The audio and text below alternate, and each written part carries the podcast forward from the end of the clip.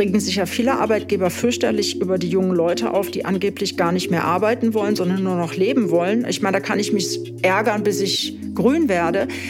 Oder ich sage halt, okay, Deal, guck mal, bei mir, wir haben Bedingungen, da kannst du das vereinbaren, weil ich brauche die Leute. Wir haben ja Fachkräftemangel in einigen Branchen und sonst werde ich diesen ganzen grünen Umbau nicht hinbekommen. Also ich würde da mal sagen, entspannen an der Stelle und wirklich gucken, wie kriege ich dort auch tariflich Arbeitsbedingungen ähm, so angeboten, dass ich das auch zu einer Imagesteigerung von Industrie wieder nehmen kann. Und ich fände es auch cool gleichstellungspolitisch. Chefgespräch, ein Podcast der Wirtschaftswoche.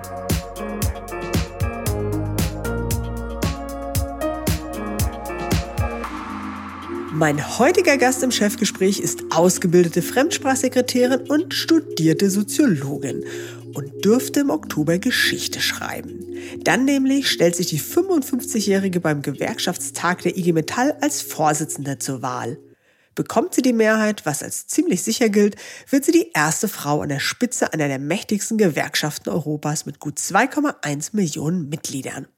Es wäre die Krönung einer steilen Gewerkschaftskarriere. 2011 zog sie den Vorstand der IG Metall. Vier Jahre später wurde sie Gewerkschaftsvize, zuständig etwa für die Mobilisierung neuer Beschäftigtengruppen wie Werkstudenten oder scheinselbstständigen Clickworker, die sich im Internet um Aufträge bewerben. Ihr Vater, so hat sie einmal erzählt, hat sie gelehrt, unerschrocken zu sein. Was sie darunter versteht? Nun, das wird sie uns in diesem Podcast verraten. Und auch, was das mit ihrer Erfahrung im Handball und einem Selbstverteidigungskurs in Chicago zu tun hat. Es soll in den nächsten 45 Minuten aber auch um die Kunst der Verhandlung gehen, darum, ob Frau anders verhandelt als Mann, wir wollen darüber diskutieren, ob es in den anstehenden Tarifrunden mit Arbeitgebern in Zukunft vielleicht eher um ein paar Stunden weniger Arbeitszeit gehen wird, als um ein paar Prozent mehr Gehalt. Und ich will von ihr wissen, ob sie seit 2014 SPD-Mitglied in diesen Tagen eigentlich manchmal hadert mit ihrer Partei. Und damit herzlich willkommen, Christiane Benner. Schönen guten Tag. Frau Benner, machen Sie eigentlich ab und an Siesta oder würden Sie es gerne mal? Ich würde gerne mal. Also jetzt im Moment nicht, wäre ja ungünstig während des Interviews. Äh, ja, würde ich gerne mal, aber das verlagere ich dann aufs Wochenende. Ich frage natürlich, weil die Amtsärzte ja kürzlich angeregt haben, eine solche ausgedehnte Mittagspause im Sommer auch in Deutschland einzuführen. Was ging Ihnen denn da durch den Kopf, als Sie das gehört haben, vielleicht über Ihre eigenen Bedürfnisse naja? Mir geht, da, mir geht da durch den Kopf, wenn ich morgens irgendwie zur Arbeit radel oder laufe und ich sehe dann beispielsweise die Gärtner, die da in den Grünanlagen arbeiten. Und dann denke ich mir, meine Güte, also dass es irgendwie dann morgens um acht oder so schon heiß ist, äh, dass ich irgendwie hoffe, dass die nicht in der Mittagshitze arbeiten müssen. Und wir haben halt einfach auch Produktionshallen. Äh, Habe ich letztens eine besucht im Raum Koblenz. Da waren es irgendwie, das ging auf die 40 Grad zu. Und da muss ich ganz ehrlich sagen, da fände ich dann ähm, eine, eine Siesta mindestens angemessen. Aber besser wäre eigentlich eine Dämmung, dass die Halle gar nicht so mhm. sich so aufheizen kann. Und da hat der Betriebsrat dann irgendwie auch Trinkpausen ausgehandelt, dass die Kolleginnen und Kollegen sich dann da anders erholen konnten von daher ist das, äh, das eher das, was mir so einfällt, dass ich echt an die Menschen denke, die dieser Hitze dann ausgesetzt sind und vor allem körperliche Arbeit machen. Mhm. Und das finde ich, äh, das ist ja eine extreme Belastung und deswegen ist es ja ganz gut, dass es da auch entsprechende, entsprechende Vorschriften gibt. Also ich habe da jetzt weniger an meine, an meine eigene Befindlichkeit gedacht. Ich gebe ganz offen zu, bei mir hat es so ein bisschen die Debatte um die Siesta in Deutschland den Eindruck geweckt, dass wir uns mit diesem Randaspekt eigentlich vor der Kernfrage drücken. Und diese Kernfrage lautet ja, wie passen wir unsere Wirtschaft an den Klimawandel an?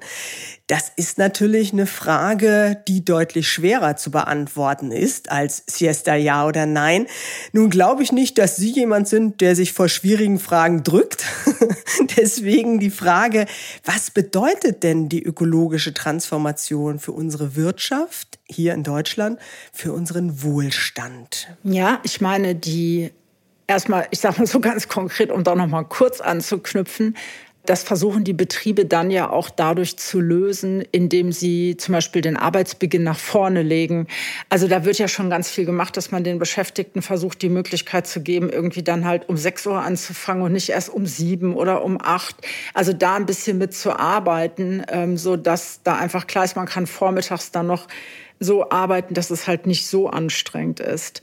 Aber um auf Ihre eigentliche Frage einzugehen, das ist natürlich die Herausforderung im Moment, die uns als äh, IG Metall umtreibt, die wir versuchen zu gestalten, nämlich wie verbinden wir eigentlich die Chancen, die das ganze Thema der Klimaveränderung auch für unsere Industrie beinhaltet, wie bekommen wir das gut gestaltet? Also das heißt einfach da die Möglichkeiten, die ja auch entstehen durch grüne Industrie, neue Industrien, die wachsen, die jetzt allerdings auch Investitionen brauchen, wie wir das gut nutzen können als IG Metall, um auch neue Beschäftigung zu schaffen.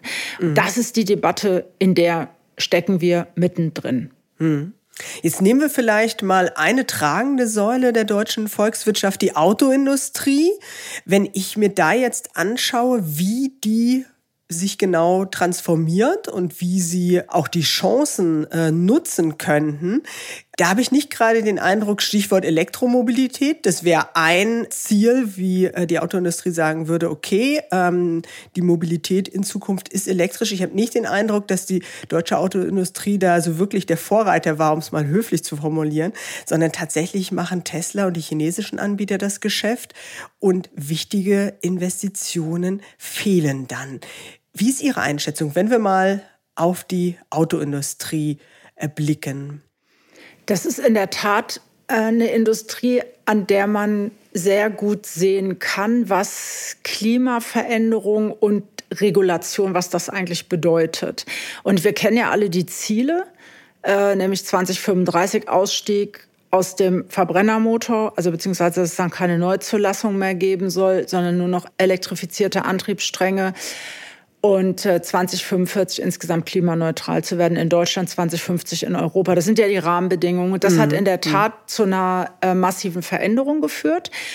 Und wir sehen jetzt schon, dass auch bei den deutschen Automobilherstellern die Zulassungen der elektrifizierten Fahrzeuge, dass das zunimmt aber dass die Wachstumskurve oder die Steigung, die wir bräuchten, nicht so steil ist, wie sie mal prognostiziert war. Und ich will auch darauf hinweisen, es war Angela Merkel, die mal gesagt hat, das war um die 10er, 11er Jahre rum, mhm. die ja gesagt hat, wir wollen bis 2020 eine Million elektrifizierte Fahrzeuge auf Deutschlands Straßen haben. Mhm. Und dass wir da noch viel zu machen haben, was die Ladeinfrastruktur anbelangt, ist klar. Diese Veränderung, die hat massive Auswirkungen auf diese Industrie, ähm, weil wir auch wissen, dass äh, ich für die Herstellung von elektrifizierten, also von E-Motoren, ich mache es mal einfach, mhm. weniger Leute brauchen, weniger mhm. Beschäftigte mhm. brauchen als für einen mhm. Verbrenner. Aber wir müssen sehen, dass wir bei den Autoherstellern selbst diesen Umstieg auch noch gut bewerkstelligen können durch Qualifizierung und es entstehen komplett neue Beschäftigungsfelder, auch bei den Autoherstellern. Ich denke nur mal an das ganze an den ganzen Bereich der Energieversorgung mhm. für das Autowerk. Ich denke mal an den Bereich der Recyclingtechnologie, der Kreislaufwirtschaft, der Rohstoffbeschaffung. Also das ist mittlerweile ist sozusagen das Kerngeschäft eines Autoherstellers hat sich durch das ganze Thema der Dekarbonisierung und Digitalisierung verändert. Das heißt, da sind andere Tätigkeiten hinzugekommen. Oder gehen Sie, nehmen Sie mal den Bereich der Batterienfertigung oder der Entwicklung von autonomem Fahren. Das heißt, da habe ich halt dann mehr ITler. Aber es ist bei den Autoherstellern noch relativ stabil. Problematischer ist es bei den Zulieferern, dass die, die dort komplett an dem Verbrennungsmotor hängen mit ihren Komponenten, also ob das jetzt zum Beispiel Kolbenhersteller sind, da habe ich natürlich noch mal wesentlich andere Auswirkungen. Die müssen sich einfach Gedanken darüber machen, was fertige ich eigentlich anstelle des Produktes für die Verbrennungstechnologie. Mhm. Und von daher wissen Sie, sehen Sie im Moment ja noch gar nicht einen massiven Einbruch, was die Beschäftigtenzahlen anbelangt, gerade im Automobilbereich. Und dennoch ähm, ist es richtig, was Sie sagen, dass wir natürlich eine Anforderung haben, gerade auch durch Anbieter von chinesischen Herstellern, aber die sind im Moment ja noch auf dem Markt, wenn man sich das mal in Deutschland anschaut, kleiner zwei Prozent.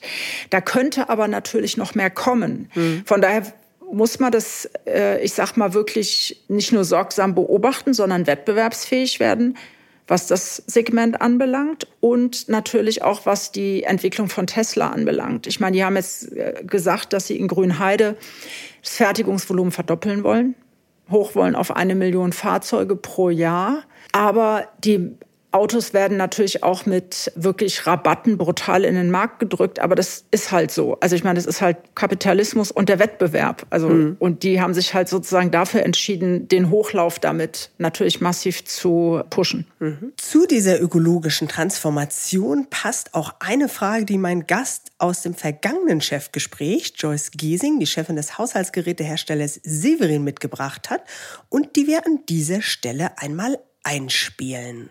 Ich würde mich total dafür interessieren, wie sie sich vorstellt, wie wir sozusagen Deutschland weiterhin zu einem attraktiven Industriestandort machen und ähm, was da ihre Vision auch für ist. Finde ich eine sehr spannende Aufforderung, weil äh, das natürlich was ist, was, äh, was uns massiv umtreibt als IG Metall. Wir wollen ja, dass Deutschland ein attraktiver Industriestandort bleibt. Und das Gute ist, für die grüne Wende können wir eigentlich alles. Also wenn ich mir das mal anschaue, was ich dafür brauche, ich nehme das jetzt mal wie so ein Rezeptbuch. Ja, ich will am Ende irgendwie eine grüne Industrie und will dekarbonisieren und will digitalisieren.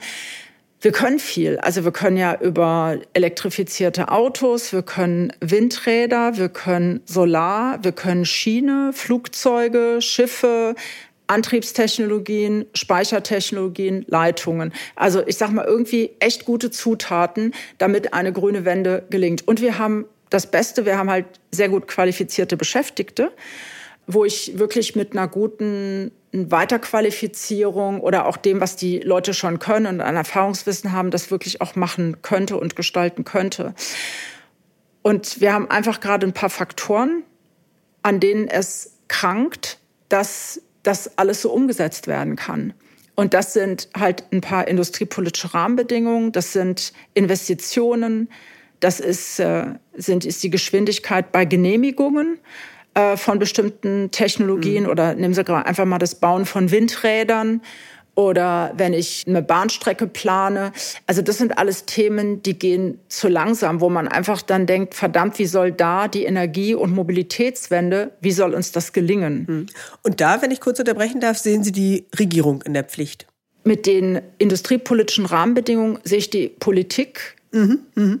in der Pflicht, aber auch sehr, sehr stark die Industrie. Mhm auch die Gewerkschaften. Wir machen das ja selbst so, dass wir sehr darum werben, dass auch junge Leute in den Unternehmen eine Ausbildung zum Beispiel beginnen, dass wir mit guten Tarifverträgen dazu beitragen, dass Industriearbeit attraktiv bleibt und zum Beispiel im Handwerk mit guten tariflichen Regelungen attraktiv wird. Das ist eine, gerade sehr zeitkritisch, das Ganze, weil es, weil gerade viele Investitionsentscheidungen fallen und zum Teil gegen Deutschland fallen, auf, auch aufgrund der hohen Energiekosten. Mhm. Und da sagen wir, da bräuchten wir eine Brückenfinanzierung für energieintensive Branchen, damit diese Unternehmen hier bleiben. Da kann ich einfach nicht bis zum Jahr 2028 oder 2030 warten, bis ich einen wettbewerbsfähigen Energiestrompreis habe, weil ich, weil dann wird ja erwartet, dass ich dann 80 Prozent Strom aus erneuerbaren Energien zur Verfügung stellen kann. Aber diese Zeit, die haben einige Unternehmen nicht mehr und das beobachten wir schon oder kriegen wir schon mit, dass die dann halt sagen, dann gehe ich äh, investiere nach mhm. Frank in Frankreich oder ich gehe in die USA, weil ich dort Anreize bekomme durch den Inflation Reduction Act. Das heißt, dort fordern wir mehr in einer Industriepolitik.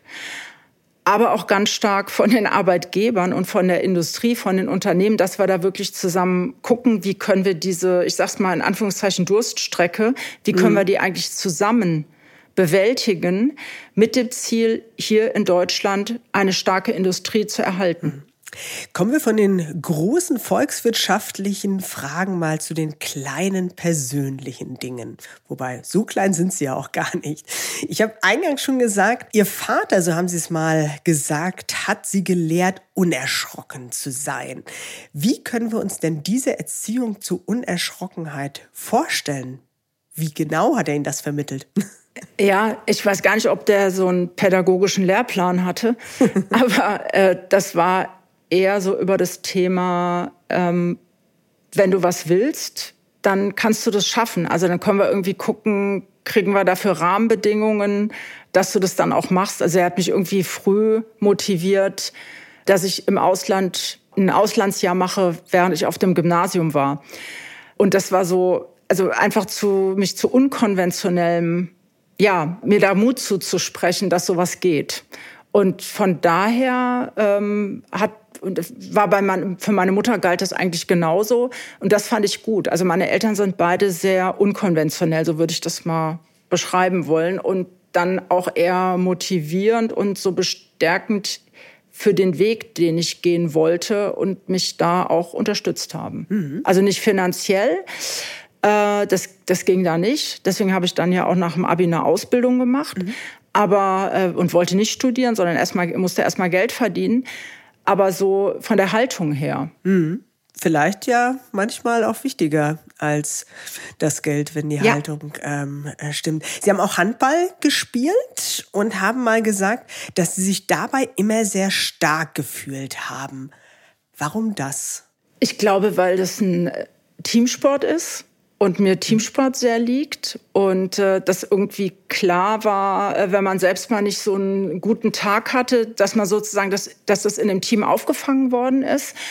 Und das Handballspielen hat mich, glaube ich, so gelehrt, äh, dass ich auch überhaupt keine Angst habe vor irgendwie körperlicher Konfrontation. Also man wird einfach mhm. objektiv äh, trainiert und, und relativ ja, ist ein stark. harter Sport. Ja, ich habe irgendwie auch echt ziemlich breite Schultern und bin halt bin 1,78 groß. Das lag jetzt ja nicht am Handball, sondern eher umgekehrt. Ich habe dann Handball gespielt, weil ich irgendwie in der fünften Klasse schon aussah wie eine Bohnenstange. Das hat sich dann zum Glück ein bisschen relativiert. Aber ähm, so, das ist einfach was, äh, wenn man so merkt, man hat, man hat eine gute Körperkontrolle und kann mit seinem Körper halt was anfangen. Das ist zumindest so meine Erfahrung gewesen, dass das äh, einfach gut ist fürs Selbstbewusstsein. Mhm. Und später, Stichwort, ähm, man kann mit seinem äh, Körper was anfangen und hat breite Schultern. Später, als Sie mal in einem Ghetto in Chicago für einen schwarzen Bürgerrechtler gearbeitet haben, da haben Sie einen Selbstverteidigungskurs besucht. War das gewissermaßen Einstellungsvoraussetzung? Also hat der Bürgerrechtler äh, Sie äh, dazu ähm, animiert oder Ihnen dazu geraten oder war das Ihre Idee?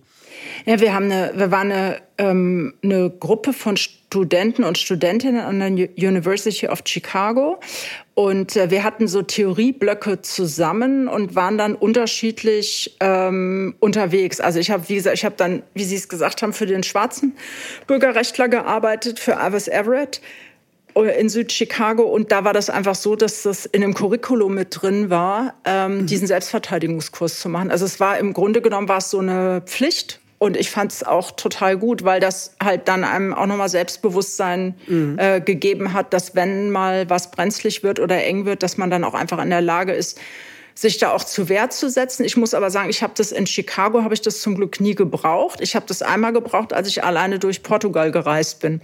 Da ah, hat mir das okay. dann auch geholfen. Ja, konnte ich es gut anwenden.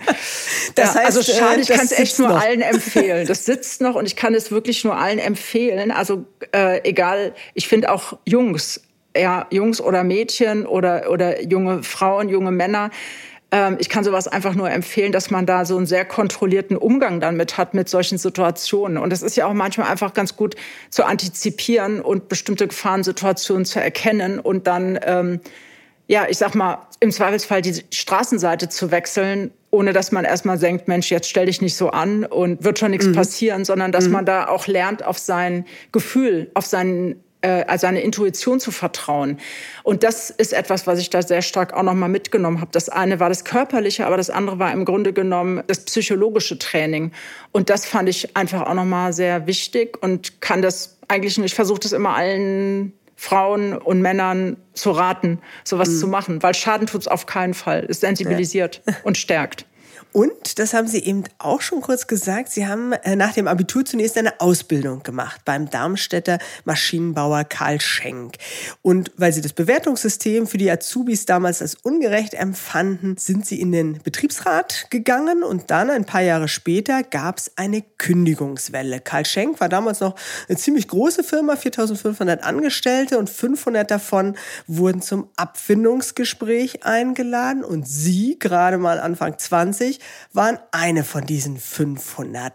Was ging Ihnen da durch den Kopf oder auch durch den Bauch? Also was, was haben Sie gespürt, empfunden? Erinnern Sie sich noch, wie Sie diese Situation damals erlebt haben? Ja, ich war ja nicht bei denen dabei, die gekündigt werden sollten, sondern ich war, habe sozusagen mehrere Kolleginnen und Kollegen in den Gesprächen begleitet, dadurch, mhm. dass ich Betriebsrätin war. Also das ist so, dass man ja das Recht hat, sich in einem Betrieb mit Betriebsrat, äh, dass man sich einen Betriebsrat mit dazu nehmen kann, wenn man Gespräche auch hat mit der Personalabteilung oder mit dem Chef oder Chefin. Und wenn man dann, gerade wenn es um solche Themen geht, ist das ja nicht schlecht.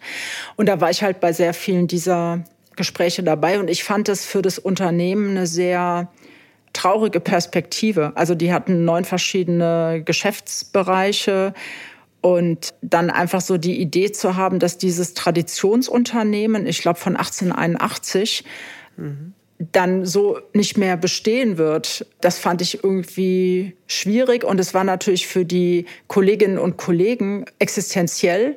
Da waren ja, hingen ja Familien dran, Kinder, ein Haus, das abbezahlt werden musste.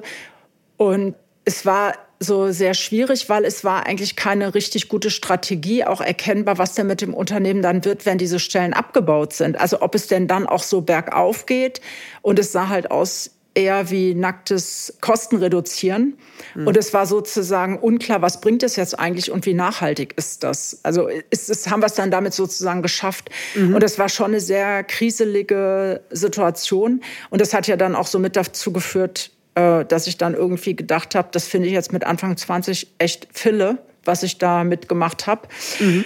Äh, und mich ja dann irgendwie auch nochmal für eine andere berufliche Laufbahn dann entschieden hatte. Also es war nicht der einzige Grund. Mhm. Aber man merkt dann, wie wichtig ein Betriebsrat ist, wie wichtig Gewerkschaft ist. Also wir haben ja die Leute dann wirklich unterstützt, auch mit in den Abfindungsgesprächen, auch in der Sozialauswahl, einfach zu gucken, ähm, wer muss besonders geschützt werden. Also mir ist da auch die ganze Bedeutung von Mitbestimmung bei aller Schwierigkeit äh, nochmal sehr deutlich geworden. Mhm wie Sie es eben angedeutet haben, das war ein Grund eben, weshalb Sie sich dann entschieden haben, das Soziologiestudium aufzunehmen und eben zu sagen, ähm, Sie holen sich da noch mal ein bisschen mehr auch an Qualifikation als eben in Anführungsstrichen nur diese Ausbildung. Und jetzt springen wir mal gute 30 Jahre nach vorne. Sie werden, wenn alles glatt geht bei der Wahl im Oktober, die erste Frau an der Spitze der IG Metall sein, seit Gründung der Gewerkschaft im Jahr 1949. 40. Was empfinden Sie bei diesem Gedanken? Stolz, Genugtuung, Demut? Demut. Warum? Weil es schon eine große Verantwortung ist. Ich empfinde auch Freude. Freude mhm. und Demut. Ich glaube, das würde das so am besten beschreiben. Im Moment bin ich eher sehr, sehr viel unterwegs, bin sehr viel vor Ort, mhm. bin sehr viel in den Betrieben. Das bin ich häufig. Da ziehe ich ganz viel Kraft draus. Aber im Moment ist das nochmal extrem. Von daher, ich diese so, so sehr grundsätzlich stelle ich mir die Frage gar nicht, sondern ich versuche das immer alles so, äh, dass ich denke, okay, die, die Wahl ist jetzt im Oktober. Ich bin jetzt nominiert wir versuchen uns in dem in dieser in diesem neuen Team, wir sind ja zu fünf mhm. nominiert worden, mhm. äh, uns da gut zusammenzufinden, weil wir einfach alle wissen, dass es im Moment eine sehr anspruchsvolle Zeit ist, genau aufgrund der Themen, die wir am Anfang diskutiert haben, weil einfach so viel im Umbruch ist äh, in den Unternehmen durch die Transformation, durch Klimawandel, durch Digitalisierung aber politisch wir ja gerade auch eine nicht einfache Situation haben, gesellschaftlich, muss man einfach mal mhm. sagen. Mhm. Und wir uns da schon sehr verantwortlich fühlen durch unsere betriebliche Gestaltung und die Rolle, die Verantwortung, die die IG Metall da hat, dafür auch eine Verantwortung zu übernehmen, dass das hier sozial und demokratisch stabil bleibt in diesem Land. Und deswegen das schon mit der Demut. Aber das lähmt mich überhaupt nicht. Ich finde es richtig, einfach eine Einschätzung dafür zu haben, wie ist hier gerade die Situation. Mhm. Und ich sage mal, wir haben, glaube ich, sehr, sehr viel gute Dinge auf den Weg gebracht. Ja, wir haben sehr gute Instrumente entwickelt. Also wir sind in Kontakt mit der Politik wegen der Investitionspolitik, wegen Industriepolitik. Wir haben gute Netzwerke aufgebaut für die Transformation. Also es ist ja nicht so, dass man da ein Feld jetzt komplett neu irgendwie, dass man da jetzt komplett was Neues säen müsste. Mhm. Aber es ist äh, sozusagen, es ist sehr sehr anspruchsvoll von dem Veränderungstempo her und es geht im Moment um verdammt viel. Deswegen so richtig, also ich bin selten in der Situation, dass ich so gemütlich da sitze und denke, ach, wie fühle ich mich jetzt? Ja, mhm. ist schön, dass Sie mich das, mhm. schön, dass Sie mich das fragen. Äh, sondern ich, ich versuche, wir sind so in der Gestaltung im Moment, weil es halt gerade so ans mit Industriestrompreis, mhm. mit äh, Programmen zur Qualifikation. Ja, ich bin selbst bei Conti und bei BMW im Aufsichtsrat, ja. wo ja wirklich äh, ich sag mal nicht tagesaktuell, aber wirklich da die Themen so eng getaktet abgearbeitet werden, ja neue Standortperspektiven zu schaffen, so dass ich da eher so sehr stark auf der einen Seite in der, in der Architektur bin, ja, wie halten wir hier die Industrie, auf der anderen Seite mhm. so sehr konkret, was müssen wir da jetzt eigentlich richtig auf die, auf die Gleise setzen, ähm, damit da sozusagen keine, keine Fehlentwicklungen entstehen, ja. Hm. Ich glaube, gerade auch, was Sie eben angedeutet haben, die gesellschaftliche ähm, Situation derzeit in Deutschland und konkret die Aufgaben für die IG Metall, da werden wir nachher auch gleich nochmal ein bisschen äh, tiefer drüber sprechen. Ich würde aber eine Frage gern nochmal jetzt einschieben, weil ich eben schon das Gefühl habe, dass das jetzt auch alles sehr bescheiden klang. Manche Zeitungen haben ja geschrieben, sie seien dann die mächtigste Frau Deutschlands. Und deswegen nochmal die Frage, was bedeutet Ihnen persönlich Macht und tun sich Frauen vielleicht manchmal auch ein bisschen schwerer damit, Macht anzunehmen?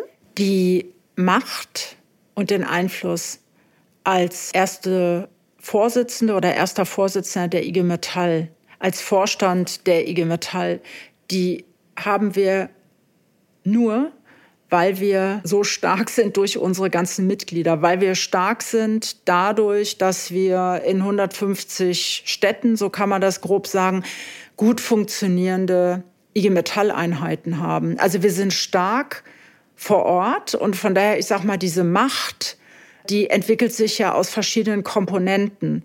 Und ich sehe es als meine Aufgabe, den Einfluss, den die IG Metall nehmen kann, diesen zu stärken und zu nutzen, sowohl auf die Politik, also da wirklich zu sagen, ich gebe als Christiane Benner den Beschäftigten eine Stimme mit ihren Problemen, mit ihren Ideen und auch zu gucken, dass ich die Macht nutze, auch andere zu ermutigen, mhm. auch einen Weg zu gehen und Einfluss nehmen zu wollen. So, so möchte ich das gerne definieren. Ich habe aber jetzt kein gestörtes Verhältnis zur Macht. Mhm. Also ich bin mir dessen derer sehr bewusst und der Möglichkeiten und möchte da einfach im Sinne der IG Metall sehr verantwortungsvoll mit umgehen. Und von daher ist es jetzt nichts, das mein Ego befriedet, mhm. Mhm. Ähm, sondern es ist, deswegen ist es schon mit der Demut, ähm, glaube ich, genau der richtige Begriff, das auch so zu nutzen, um unsere Organisation weiterzuentwickeln, sodass wirklich die Arbeitsbedingungen für Beschäftigte, dass der soziale Frieden, die Demokratie,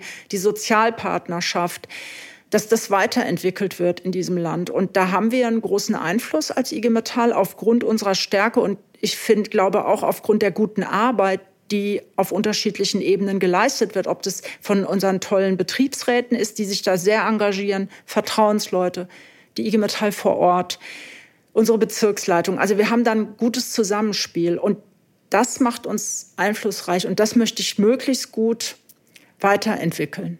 Ja. Mhm. Die Macht der Gewerkschaften spüren Unternehmen, aber eben auch wir Verbraucher immer dann, wenn Gewerkschaften streiken. Nun bin ich mir ziemlich sicher, dass Sie als Gewerkschafterin dieses Druckmittel grundsätzlich als absolut wichtig erachten, aber ich würde Sie bitten für so eine kleine Lockerungsübung, die wir einmal machen äh, wollen, eine kleine Fragerunde für die nächsten Minuten als Christiane Benner die Verbraucherin zu sprechen und mir auf einer Skala von eins gar nicht bis zehn enorm zu verraten, wie genervt sie persönlich von verschiedenen Streiks in unterschiedlichen Berufsfeldern sind. Ich nenne jeweils die Situation und Sie nennen mir dann ganz kurz und knapp und natürlich ehrlich die Zahl dazu. Also eins war gar nicht genervt und zehn war sehr genervt. Exakt. Okay, alles klar. Genau. Wie genervt, eins bis zehn sind Sie beim Streik der Deutschen Bahn? Acht. Bei Streiks der Drehbuchautoren in den USA? Eins. Bei Streiks der Das finde ich sehr spannend. Das finde ich sehr spannend, ja.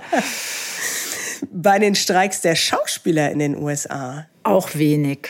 Also auch eins oder null, würde ich mal sagen, weil es mich halt nicht direkt tangiert, ja. Okay. Ich finde es aber trotzdem gut. Also ich finde es voll nachvollziehbar. Das ist ja was anderes. Aber vielleicht, genau, wenn ich keine Filme mehr sehe, ich darf ja nichts kommentieren. aber ich sag mal, wenn ich dann irgendwann keine tollen Filme mehr sehen kann, dann, ich, dann geht es wahrscheinlich hoch auf zehn, weil ich gucke echt total gerne Filme und Serien wenn ich dazu komme. Also ich finde, da gibt es schon viel Gutes. Dann machen wir weiter. Wie genervt auf einer Skala von 1 bis 10 sind Sie beim Streik der Müllabfuhr? Mm, na, ich meine, es kommt drauf an, wie lange es da rumsteht. Aber das verstehe ich erstmal alles. Also da würde ich ja, sagen, nur als so, jetzt sagen wir mal so, es, richtig, es wird jetzt so richtig stinken und ich kriege meinen Müll nicht weg. Boah, ey, da würde das wahrscheinlich auch so auf acht oder neun gehen. Okay. Beim Streik von Journalisten? Ganz schlimm. Zehn. Kein Sie guter Journalist, das geht gar nicht. Das geht gar nicht. Beim Streik des Kita-Personals? Das hält sich dadurch, dass ich nur Beuteenkel habe, würde ich mal so sagen, die gehen jetzt aber auch schon in die Schule. Ganz klein würde ich mal so sagen, meine Güte, das wäre dann wahrscheinlich so bei, bei sieben oder acht, es sei denn, meine eine Freundin würde total genervt werden mit ihrem kleinen Kind, dann wird es wahrscheinlich auch auf neun hochgehen. genau, ja. Und letzte Frage, wie genervt sind Sie vom Streik des Bodenpersonals am Flughafen? Weniger als von der Deutschen Bahn, weil ich weniger fliege. Mhm. Also sieben oder acht. Okay. Ja, dann danke für, die, für den kleinen Einblick in das Leben der Verbraucherin, Christiane Benner. Man hat schon gemerkt, so ein bisschen, Sie tun sich, Sie haben auch ein großes Verständnis für all die ja. Streikenden. Ja, ja, ja. Muss ich, und, das muss ich haben. Eben, Qua Beruf. Und äh, ja, und ich weiß halt ja auch immer ein bisschen stärker, was dahinter steckt. Und ich meine, was sollen die Leute sonst machen? Ja, ich meine, mhm. irgendwie das alles ohne Streik, dann wäre das irgendwie kollektives Betteln. Das geht ja halt irgendwie gar nicht. Von daher weiß ich halt, das gehört dazu. Und die Bevölkerung, muss man ja auch sagen, in den Umfragen, da ist ja schon auch echt erstmal Verständnis da, ja, wenn gestreikt wird. Also das, das finde ich auch gut. Deswegen, das muss aus unserer Sicht auf jeden Fall, das Streikrecht muss unangetastet bleiben. Also die Versuche, die es da gegeben hat, oder dann zu sagen, man muss das einschränken in der Daseinsversorgung, die handeln so verantwortungsvoll mit Notfallplänen und mit allem. Äh, also da kann man jetzt ja keine Fahrlässigkeit hm. vorwerfen. Und rund um den Streik gibt es ja dann die Tarifverhandlungen. Vielleicht auf einem abstrakteren Level mal gesprochen. Geben Sie uns mal einen Einblick. Was braucht es denn für eine gute Verhandlung? Ganz viel Selbstbewusstsein und die Gewissheit, dass wenn es in den Verhandlungen nicht weitergeht, dass wir in der Lage sind zu streiken. Also das ist wirklich elementar. Das heißt, wir brauchen viele Mitglieder. Wir brauchen eine Verankerung der Forderung, also dessen, was wir da wollen, in den Belegschaften bei unseren Mitgliedern. Und das heißt, äh, eine gute Vorbereitung braucht es dazu, das, zu sehen, was ist eine adäquate Forderung, wofür sind die Leute dann auch bereit, auf die Straße zu gehen und wie stark ist es verankert und wo kriegen wir das dann auch hin, wenn wir ein Ergebnis haben, dass das dann mitgetragen wird und immer wieder eine Transparenz im Prozess, immer wieder eine Rückspiegelung, wo stehen wir, warum geht es nicht weiter. Das ist ganz, ganz entscheidend.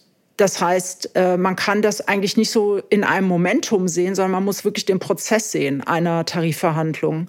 Das ist entscheidend Aber man muss was an den Füßen haben. Das heißt, viele Mitglieder und Leute, die dann auch sagen, okay, ich bin auch dann dafür bereit zu streiken, zu Warnstreiken erstmal. Das ist wichtig. Und der zweite Aspekt ist eine Kenntnis der anderen Seite. Mhm. Also wirklich ein Gefühl dafür zu haben, wo sind da eigentlich die, die roten Linien und wie kommt man da im Zuge der Verhandlungen, wie kommt man da zueinander? Wie kann man da zueinander finden? Also ich glaube schon sowas wie so eine Empathiefähigkeit, sich in den Klassenfeind mhm. reinzuversetzen. Ja, ist so. Also auch da, äh, weil ich sage mal, am Ende sind unter dem Tarifvertrag ja immer zwei Unterschriften. Da gehören einfach zwei dazu, nämlich der Arbeitgeberverband und die Gewerkschaft. Mhm. Und deswegen ähm, kann ich ja die Rechnung nicht ohne den Wirt machen oder einen Tarifvertrag ohne den Arbeitgeberverband. Das heißt, da zwischendrin das auszutarieren, aber da gibt's natürlich, sind natürlich kommunizierende Röhren. Mhm. Also wenn der irgendwie weiß, ich bin irgendwie zahnlose Tiererin, dann sind meine Chancen, da was durchzusetzen, natürlich geringer. Ja. Mhm. Verhandeln Frauen anders als Männer? Ich bin bisher oft erfolgreich gewesen.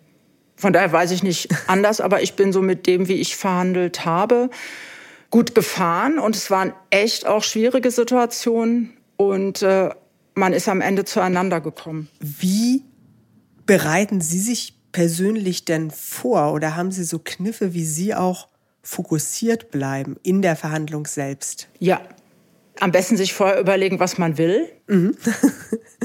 Und äh, ich meine, es ist ja selten eine Geschichte, die Sie innerhalb von einer Verhandlungsrunde erledigen, sondern das geht ja über mehrere Runden. Und dann halt immer wieder die Menschen, für die man verhandelt, einzubeziehen, mitzunehmen, sich ein Feedback zu holen. Und das Gute ist, das macht, Sie machen das ja selten im äh, Vier-Augen-Gespräch oder Vier-Ohren-Gespräch, mhm. sondern sind, meistens haben wir ja Verhandlungsrunden. Mhm. Und ich glaube, das ist sozusagen, also man braucht schon irgendwie am Anfang so einen Plan, mhm. wo man hin will.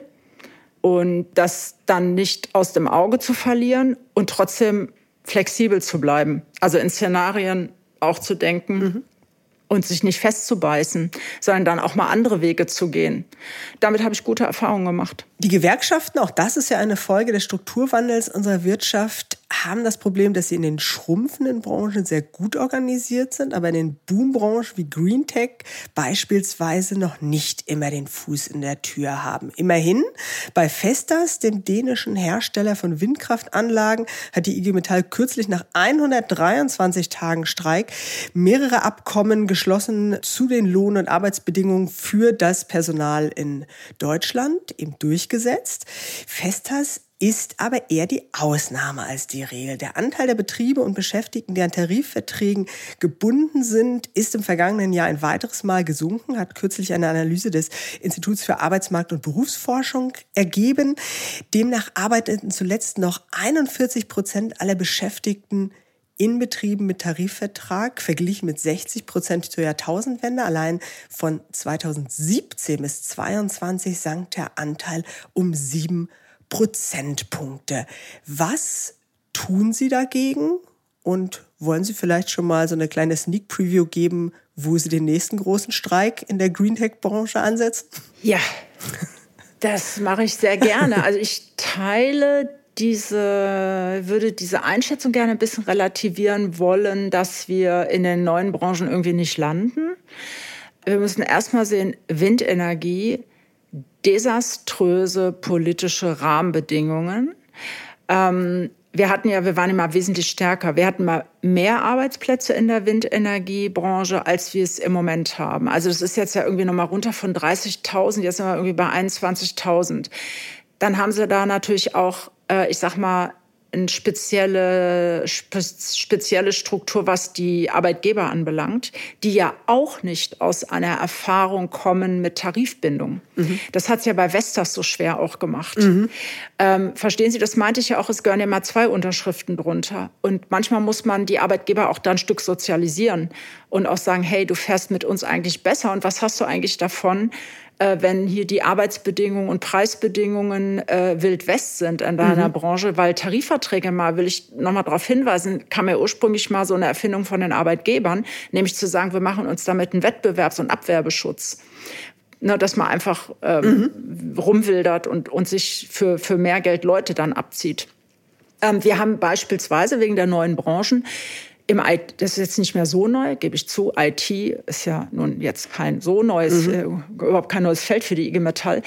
Aber wir haben beispielsweise bei der VW-Tochter Carriot ja einen sehr agilen, innovativen, iterativen Tarifvertrag gemacht. Bei Athos, einem der größten IT-Dienstleister mhm. in Deutschland, Tarifbindung hergestellt. Bei vielen Entwicklungsdienstleistern habe ich auch selbst Tarifverträge verhandelt. Das heißt, wir sind, gehen schon in, in neue Bereiche rein bei Ingenieurdienstleistern. So, und Sie haben aber jetzt dezidiert auch nochmal nach diesen grünen Industriebereichen mhm. gefragt. Wir hatten bei, äh, im Solarbereich hatten wir äh, Tarifbindung, aber dummerweise haben die Chinesen mit ihren günstigen Paneelen leider den deutschen Markt überschwemmt, sodass die Branche in die Knie gegangen ist. Und jetzt ärgern sich alle, weil wir jetzt natürlich gerne mal in der Wertschöpfung hier doch Solar bräuchten. Das wird jetzt zum Teil wieder reindustrialisiert. Ähm, so, von daher müsste man mal sehen, wir sind im, im ganzen Bereich Antriebe für Windenergie sind wir organisiert. Also wir sind schon in Bereichen der grünen Industrie sind wir drin und da sind ja unsere eigenen Unternehmen sind ja da wirklich auch in einem Wandel. Aber schauen Sie sich das an, äh, Siemens Mobility, äh, Verkehrstechnik sind wir organisiert. Vestas, das Beispiel haben Sie jetzt selbst genannt. In den Solarbereich werden wir jetzt wieder reingehen. Wir sind im Bereich der Wärmepumpen sind wir bei den großen Anbietern, haben wir Tarifbindungen. Mhm. Also das ist irgendwie überhaupt gar kein Brachland, ja. mhm. sondern das ist eher etwas, das werden wir natürlich gut ausbauen. Dennoch, den Punkt, den Sie angesprochen haben mit der Tarifbindung, das ist hochbedauerlich, ja, muss man einfach mal sagen, weil das ja wie ich glaube, einfach ein Vertrag, eine Partnerschaft für beide Seiten ist. Deswegen muss ich ganz ehrlich sagen, ist das ein, Sie machen da ja keinen Vorwurf oder ist das ein Fakt, der sollte ja nicht nur Gewerkschaften betrübt machen, sondern auch die Arbeitgeber. Denn das ist ja eine Sozialpartnerschaft, ist einfach, ja, ist ja richtig im Tarifvertragsgesetz, im Betriebsverfassungsgesetz. Das ist ja sozusagen ein, ein, ein verfassungsrechtliches Konstrukt, wo wir gesagt haben, wir wollen so etwas. Und deswegen ist es ganz gut, dass wir jetzt von der EU Ebene dort jetzt ja die Vorgabe haben, mhm. dass wir 80 Prozent Tarifbindung erreichen sollen. Und das könnten Sie dann machen, indem Sie sagen, öffentliche Aufträge nur an tarifgebundene Unternehmen. Wir arbeiten daran, mehr an die Füße zu kriegen, also auch in Betrieben. Das ist ja leider die zweite blöde Kennziffer, mehr, mehr Betriebsräte zu gründen, weil das ist immer die Voraussetzung, bevor sie überhaupt in Richtung einer, eines Tarifvertrages gehen. Also das ist immer so, Leute organisieren sich in Belegschaften, gründen, dann kommen dann zu und sagen, hey, wir wollen Betriebsrat gründen, dann gründen wir einen Betriebsrat. Äh, jede sechste Gründung wird ja immer noch verhindert, leider, von Arbeitgebern, obwohl es ja ein demokratisches Recht ist. Und dann geht man in Richtung, dass man irgendwann überlegt, okay, wie regeln wir jetzt eigentlich hier unsere, unsere Gehälter, unsere Löhne, äh, unsere Arbeitszeiten. Und dann geht es in Richtung eines, einer Tarifbindung, so nennen wir das. Und das ist etwas, das, das organisieren wir sehr stark. Das ist sehr, sehr arbeitsaufwendig und äh, haben da aber auch nochmal so einen Schwerpunkt gesetzt. Das nennt sich Organizing, Erschließung, wo wir so ganz gezielt auch sagen, lass uns da nochmal mehr Ressourcen reinstecken als IG Metall, damit wir da wieder hinkommen, dass wir mehr Tarifbindung herstellen. Und wir arbeiten daran. Konkret brauche ich halt attraktive Bedingungen. Also ich mhm. meine, Beschäftigte müssten das schon cool finden, dass es einen Tarifvertrag gibt und einen Betriebsrat. Und deswegen glaube ich auch, dass sich, äh, würde ich gerne noch mal eine Hand reichen, auch in Richtung Arbeitgeber, zu sagen, lasst uns einfach auch noch mal überlegen, wie können wir Bedingungen so machen, dass Tarifverträge akzeptiert werden und dass man den Wert erkennt und vielleicht auch einfach nochmal Tarifverträge überarbeitet an der einen oder anderen Stelle, auch was Arbeitszeitmodelle anbelangt. Mhm. Ich fände, es wäre was Gutes, um auch ähm, zu sagen, hier Industriearbeit kann auch wieder attraktiv werden. Ja? Und durch diese ganzen Veränderungen gibt es eigentlich so viele gute Chancen. Aber lasst uns da nochmal stärker gucken, wie können wir mit guten Arbeitsbedingungen was können wir da eigentlich anbieten, dass Leute zu uns kommen in die Branche, weil es gibt ja auch das Thema Fachkräftemangel oder dass wir zum Teil zu wenig äh, interessierte junge Leute haben, die dann in diese Bereiche reingehen. Und da mache ich mir schon Sorge und ich finde, da könnten Tarifverträge einen guten Beitrag zu leisten. Nach einer kurzen Unterbrechung geht es gleich weiter. Bleiben Sie dran. KI wird Ihr Business verändern. Wie können Sie davon profitieren?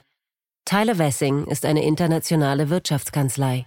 Weltweit arbeiten wir mit Technologieführern und Innovationstreibern zusammen. Wir beraten Sie bei Fragen zu strategischen Akquisitionen oder der Entwicklung konkreter Anwendungsszenarien, genauso wie zum Schutz des geistigen Eigentums oder zum KI-Recht. Investieren Sie in KI. Entwickeln Sie sich weiter mit KI. Mit uns. Wir wissen wie. Tyler Wessing. Hm. Und gehört die Vier-Tage-Woche dann dazu, damit so ein Tarifvertrag als cool gilt? Definitiv. Also es soll ja keine, kein Zwang werden, ja, dass alle dann irgendwie die Vier-Tage-Wochen machen müssen. Erstmal geht es sowieso nicht von heute auf morgen, sondern es ist immer ein, über Jahre etwas, was sich dann entwickeln würde. Aber ich finde jetzt gerade im Stahlbereich, so wie unser Bezirksleiter Knut Giesler das in NRW, Nordrhein-Westfalen angeht, nämlich zu sagen, hier, pass auf, ich habe da Thema Demografie, ich habe dort einen Umbau, ich habe sehr belastende Arbeitsbedingungen, aber ich habe auch ein Problem, dass ich junge Leute in die Branche bekommen will. Da könnte es durchaus ein Punkt sein, zu sagen, ich mache das auch mit einer Vier-Tage-Woche. Und es regen sich ja viele Arbeitgeber fürchterlich über die jungen Leute auf, die angeblich gar nicht mehr arbeiten wollen, sondern nur noch leben wollen. Ich meine, da kann ich mich ärgern, bis ich grün werde.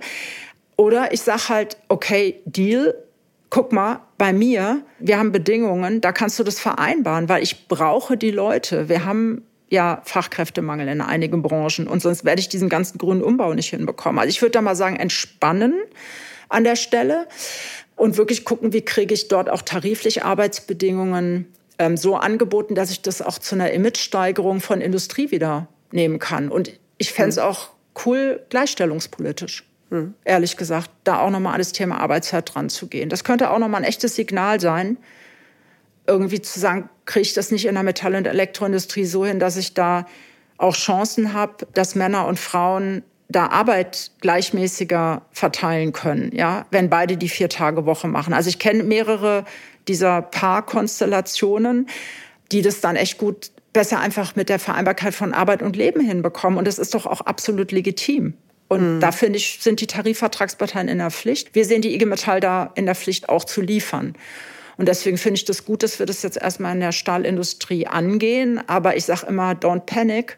Das ist ja dann kein Muss für alle, sondern vielleicht eher ein Recht und ein Angebot. Und es kommt auch nicht von heute auf morgen. Aber lasst uns doch mal in solche Richtungen denken. Mhm. Einfach mal innovativ sein und mal zu sehen, was können wir eigentlich machen, um diese Industriearbeit auch attraktiver zu machen. Also da mache ich mir echt Sorgen und das finde ich echt bedauerlich, muss ich sagen.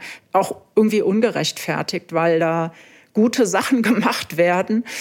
Auch wenn Schichtarbeit, also es gibt Themen, da müssen wir irgendwie ran, um da Arbeit auch humaner zu machen. Also da gibt es schon eine extreme Leistungsverdichtung, aber das dahinter blicken ja viele gar nicht, die auf den ersten Blick sagen, das, das kommt für mich nicht in Frage. Mhm. Und da würde ich schon mal sagen, lass uns da mal zusammen gucken. Mhm. Ja. Und wenn jetzt diese Hand, wie Sie es ausgedrückt haben, in Richtung der Arbeitgeber ausstrecken, wenn diese Hand, wenn da keine andere Hand Ihnen entgegenkommt, verraten Sie uns, wo Sie den nächsten Streik ansetzen würden? Nee, das kann ich natürlich nicht. Schade. Versuch was wert. Nein, ich würde, ich würde nach wie vor äh, darum, äh, würde, würde wirklich sehen, dass ich eine Hand finde, sehr gut. So, die da genau. sozusagen meine nimmt. So würde ich das mal machen. Und äh, das andere, das würden wir ja, das würden wir schon hinkriegen. Also wir haben gerade eine gute Mitgliederentwicklung. Da mache ich mir gerade wenig wenig Sorge. So viel zu den Verhandlungstaktiken. Wir biegen so langsam äh, in die Schlusskurve ein. Deswegen als letzte Frage vielleicht noch ein, zwei Fragen. Sie waren bereits im Vorstand der IG Metall, als Sie in die SPD eingetreten sind. Und als einen Grund für Ihren Eintritt haben Sie mal die Politik der damaligen Bundesfamilien- und Frauenministerin Manuela Schwesig genannt, die in ihrer Amtszeit 2013 bis 2017, wie Sie, Frau Benner, sagten, richtig gute Sachen aufs Gleis gebracht hat, zum Beispiel das Elterngeld Plus. Zitat. Nun liegt eine gewisse Ironie darin, dass eben diese mhm. Manuela Schwesig heute, wie kaum jemand anderes in der Partei, außer vielleicht Gerhard Schröder, für die fatale Nähe zu Russland steht. Viel zu lange hat sie sich als Ministerpräsidentin von Mecklenburg-Vorpommern an Nord Stream 2 festgehalten und es irgendwie bis heute nicht so richtig geschafft, glaubhaft zu vermitteln, dass sie ihre Politik neu ausrichtet. Deshalb die Frage an Sie, Frau Benner, hadern Sie heute manchmal mit der SPD, mit Ihrer SPD? nicht so, dass ich äh, darüber nachdenke, auszutreten. Also damals war das wirklich genau der Anlass mit dem Elterngeld Plus. Aber das war auch das ganze Thema, dass wir als IG Metall Frauen und selbst auf unserem Gewerkschaftstag, also die ganze IG Metall bestimmte Beschlüsse gefasst hat und die SPD dann in der damaligen Phase einfach echt viel umgesetzt worden ist von dem, was wir immer mal beschlossen hatten und diskutiert hatten. Von daher war das für mich ein konsequenter Schritt. Und ich finde, heute fehlt es mir an klarer Kommunikation. So würde ich das mal formulieren wollen. Und ich habe aber gerade, was so Arbeitsmarktinstrumente anbelangt, jetzt mit dem neuen Qualifizierungsgesetz und auch dem Fachkräfteeinwanderungsgesetz, da sage ich auch Haken hinter aus Sicht der IG Metall, denn das gibt uns auch wiederum gute Möglichkeiten, die Herausforderungen, die wir eben besprochen haben, nämlich, dass es ja auch neue Berufe gibt, die dort entstehen, dass sich Industrie wandelt, wirklich gute Möglichkeiten, Beschäftigte genau in diesem ganzen Umbruch äh, eine, neue Perspektive zu geben durch Qualifizierung, durch Möglichkeiten der beruflichen Entwicklung. Und das finde ich ist schon gut. Aber wie gesagt, mir fehlt halt das äh, verkündete Deutschland-Tempo. Aber das wäre jetzt für mich kein Punkt zu sagen, ich trete aus dieser Partei aus. Wir erwarten halt einiges. Ich erwarte einiges, was die Weiterentwicklung der Mitbestimmung anbelangt, weil ich genau glaube, dass wir in Zeiten dieser Umbrüche anders auf Augenhöhe müssen, was die strategischen Entscheidungen in Unternehmen anbelangt. Mhm. Und äh, da sind unsere Forderungen auch bekannt, liegen auch vor, liegen auf dem Tisch. Und da werden wir auch nicht locker lassen. Also da weiß ich auch, die beschäftigen sich mit diesen Dingen nicht nur in der SPD, sondern auch äh, in der FDP und bei den Grünen. Und da werden wir weiter laut bleiben und laut geben. Wie gesagt, aber am entscheidendsten sind für uns im Moment äh, auch noch mal ganz wichtige industriepolitische Weichenstellungen, unter anderem mit dem Brückenstrompreis, den wir da wollen. Also natürlich konditioniert und nicht für immer. Aber das ist einfach so existenziell für gerade energieintensive Unternehmen. Das ist etwas, was uns sehr gerade unter den Nägeln brennt. Mhm. Und da hoffe ich einfach, da sind wir auch im Dialog mit der Politik. Zur Not gehen wir auch da wieder auf die Straße, wenn es sein muss. Es bleibt spannend also. Zunächst einmal ganz herzlichen Dank für die Einblicke, für die ehrlichen Antworten. Aber ganz zum Schluss, liebe Frau Benner, haben Sie die Möglichkeit, eine Frage zu stellen. Und zwar an Ariane Reinhardt. Personalvorstände bei Continental und Gast im nächsten Chefgespräch. Sie haben es eben gesagt, Sie sitzen im Aufsichtsrat von Conti, kennen also Frau Reinhardt auch gut. Was wollen Sie denn von ihr gern wissen oder was vermuten Sie könnte unsere Zuhörer und Zuhörerinnen interessieren? Mich würde sehr interessieren, liebe Frau Reinhardt, äh, wie Ihre Ideen dazu sind, wie es uns in den ganzen Veränderungen, die es ja auch im Kontinentalkonzern gibt, gelingen könnte, die Beschäftigten stärker hinter die Ideen zu bringen, die Continental verfolgt. Also das heißt einfach noch mal anders zu überzeugen von der Unternehmensstrategie, dass ich dann glaube, wieder etwas stärkt und eine Zuversicht in Continental wächst. Also wie könnte das aussehen, dass man auf diesem Weg durch diese Veränderung die Beschäftigten stärker mitnimmt, zuversichtlicher stimmt, als das bisher ist?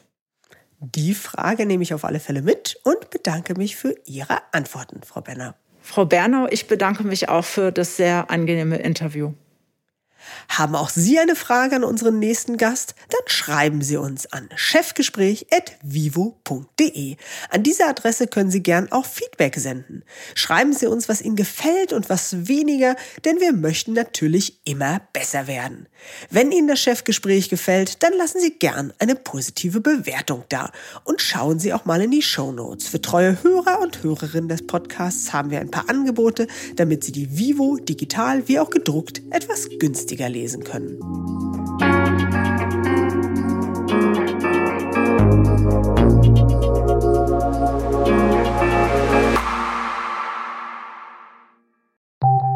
Nach einer kurzen Unterbrechung geht es gleich weiter. Bleiben Sie dran. Eine Weltreise starten? Ihr Hobby ausleben? Finanzielle Unabhängigkeit muss kein Traum bleiben. In der neuen Vivo Coach Masterclass erfahren Sie, wie Sie das Vermögen dafür aufbauen und es einsetzen. Kurzweilige Videos, spannende Inhalte, konkret umsetzbare Empfehlungen. Entdecken Sie das neue kostenlose Video-Learning-Format exklusiv für Abonnentinnen und Abonnenten der Wirtschaftswoche. Jetzt unter vivo.de slash coach slash masterclass. Vivo Coach. Wissen, das sich auszahlt.